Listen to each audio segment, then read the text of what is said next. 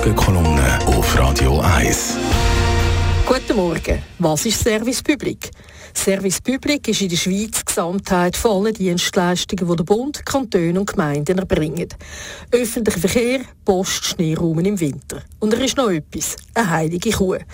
Die beiden grossen, Post und SBB, sind zwar mittlerweile kein Staatsbetrieb mehr, sondern sogenannte spezialrechtliche Aktiengesellschaften, aber in der Schweiz werden sie immer noch so angeschaut, als müssten sie kein Geld verdienen, sondern nur Leistungen garantieren. In Deutschland, wo die Bahn streikt, schaut man darum darum neidisch über die Grenzen zu uns. Da laufe es halt noch heiß. Und wenn man in der Schweiz Verspätungen hat, sind meistens erst noch die deutsche Bahn schuld. Wir Schweizer aber sind immer unzufriedener mit dem Servicepublik. Wir maulen, Züge sind immer zu spät oder werden verkürzt geführt oder haben eine Türstörung oder fahren ab Mitternacht nur noch alle halbe Stunde. Post baue immer mehr Poststellen ab, leere Briefkästen nur noch einmal und habe etwa 15 Expressdienstleistungen, die alle unterschiedlich viel kosten, aber gleich nicht schneller beim Adressaten Adressat sind als die E-A-Post. Und jetzt das. Am Wochenende ist ausgekommen, dass Post, so will es einmal der Bundesrat Albert Rösti, ab 2030 nur noch an drei Wochentagen ausgetragen werden. Keine A- und keine B-Post mehr, sondern nur noch ein einziges, ziemlich entschleunigtes Brieftempo.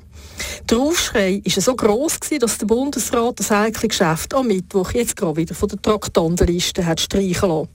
Dabei ist die Anpassung vor allem eine Anpassung an die Realität. Die Zahl der beförderten Briefe sinkt weiter, während die Kosten steigen. Die meisten Menschen verschicken gar keinen Brief mehr, sondern E-Mail. Das Schaltergeschäft der Post ist in den letzten 25 Jahren darum um drei Viertel eingebrochen. Bei der Post ist der Albert Rösti anders als beim Wolf jetzt vom Gas. Der Aufschrei ist erstickt worden. Aber er hat nochmal eine Baustelle, nämlich die SRG.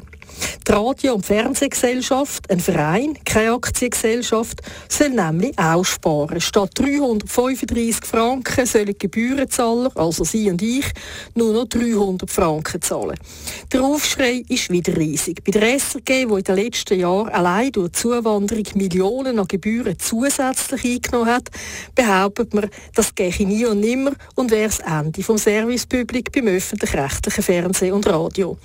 Man könnte dann halt weniger über Kantone und sprachliche Minderheitsregionen wie die Südschweiz berichten.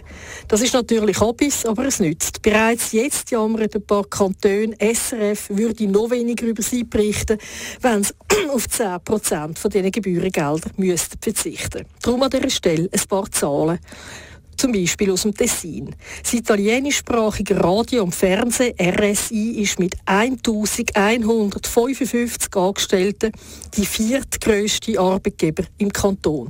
Und obwohl nur 8% der Schweizer in der italienischen Schweiz wohnen, fließt ein Fünftel der gesamtschweizerischen Fernseh- und Radiogebühren ins Tessin. Wenn in der Schweiz von Service Public Trade ist, sagen immer alle, es darf keinen Abbau geben. Aber selten kommt einer, der die Frage stellt, wie sich der Servicepublik unter der Digitalisierung und der Internationalisierung verändert hat. Wenn niemand mehr Anpostbriefe verschickt und alle lieber Netflix statt Landfrauenküche schauen, dann braucht es vielleicht ein paar Leistungen nicht mehr. Der Albert Rösti hat seinen Bundesratskollegen darum vorgeschlagen, man sollte mal eine Klausur machen, um den Auftrag von dieser Post zu prüfen. Und er hat recht. Das soll er bitte auch gerade bei der SRG machen. Bevor man nämlich darüber redet, wie viel Geld die Service Public Reisen brauchen, sollte man vielleicht zuerst mal darüber reden, was sie überhaupt sollen leisten Die Morgenkolumne auf Radio 1.